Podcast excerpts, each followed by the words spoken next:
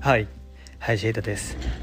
音楽と農業とスノーボードをやっています。このラジオでは自然田舎暮らしの魅力を発信して地方に若い力をということで僕がやっているこの3つのことについてそれぞれお話をしております。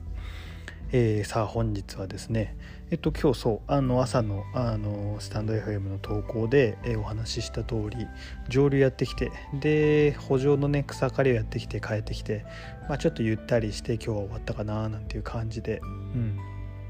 今日はね意外と外で作業してもあんまり汗かかずあの涼しい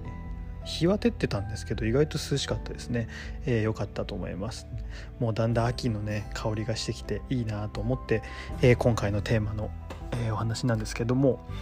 えーね、今日もお話ししていこうかなと思います、えー、本題に入る前に少しお知らせさせていただくんですけども、えー、先日3夜連続で初心者レッスンを公開させていただきました。でこれに伴ってですね、えノートっていうそのうんと、記事を投稿できるあサービスがあるんですけれども、まあ、記事といってもね僕はね今回音声でお届けしているのでその記事内に音声をこうアップしてですねその読みつつそれを聞いていただける、まあ、メディアなんかいろいろ音声だとかあの画像だとかもねアップできるあのそういう SNS のブログとはちょっと違うんですけどそういう投稿コンテンツをこう扱えるサービスがあるんですけども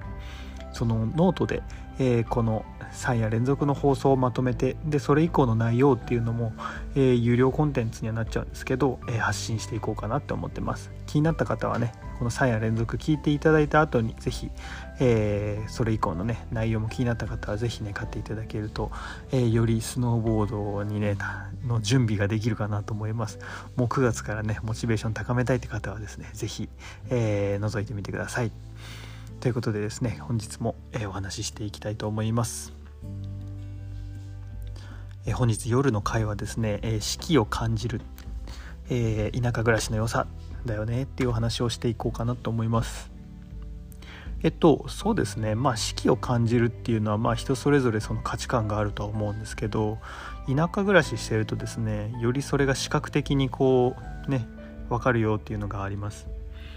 まあ、いつか話したその紅葉が始まったようだとかねそういうのもあるんですけども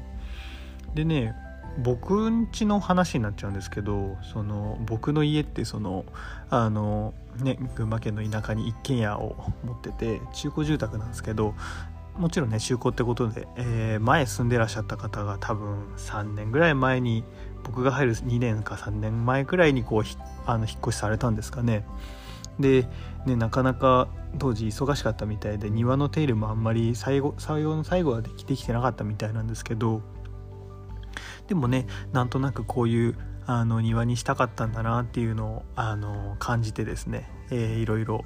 ありました。でそんな中でですね結構木をねこううまく植えるとねその四季のねあの色の変化っていうのが分かるんじゃないかなってところであの例えばねあの秋になると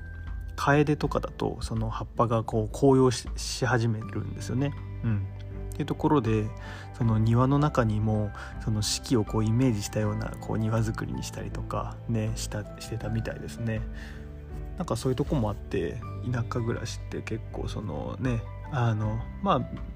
目の前に見える山々をこう見るっていうのももちろんできますしあと桜も終わってるんですよねうちって。ちょっと僕は手入れしてだいぶ切っちゃったんですけど、うん、桜とその横にカエデがあってってことはその春は桜が軽く咲いてあとあれもあったな。あの梅もあったかな。うん。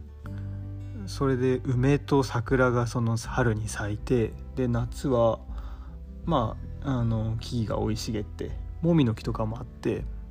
でそうですね秋はカエデがこう紅葉していく中だんだんとあの葉っぱがこう落ちてってねで冬を迎えてみたいなそんなところであの四季を楽しめるようなその庭作りっていうのをね是非ね、えー、もしこう庭を構える機会があるっていうんであればねそういったイメージで作るっていうのもありかななんて思いました。はいえー、皆さんのその身の回りでのその四季のね、えー、移り変わりが分かるところってどこですか、えー、ぜひですねコメント書いていただければ、えー、お話しさせていただきたいと思います。えー、そんな心でまた明日も頑張っていきましょう、えー、本日も真に感謝を聞いてくださったあなたへ幸あれ。ではまた。おやすみなさい。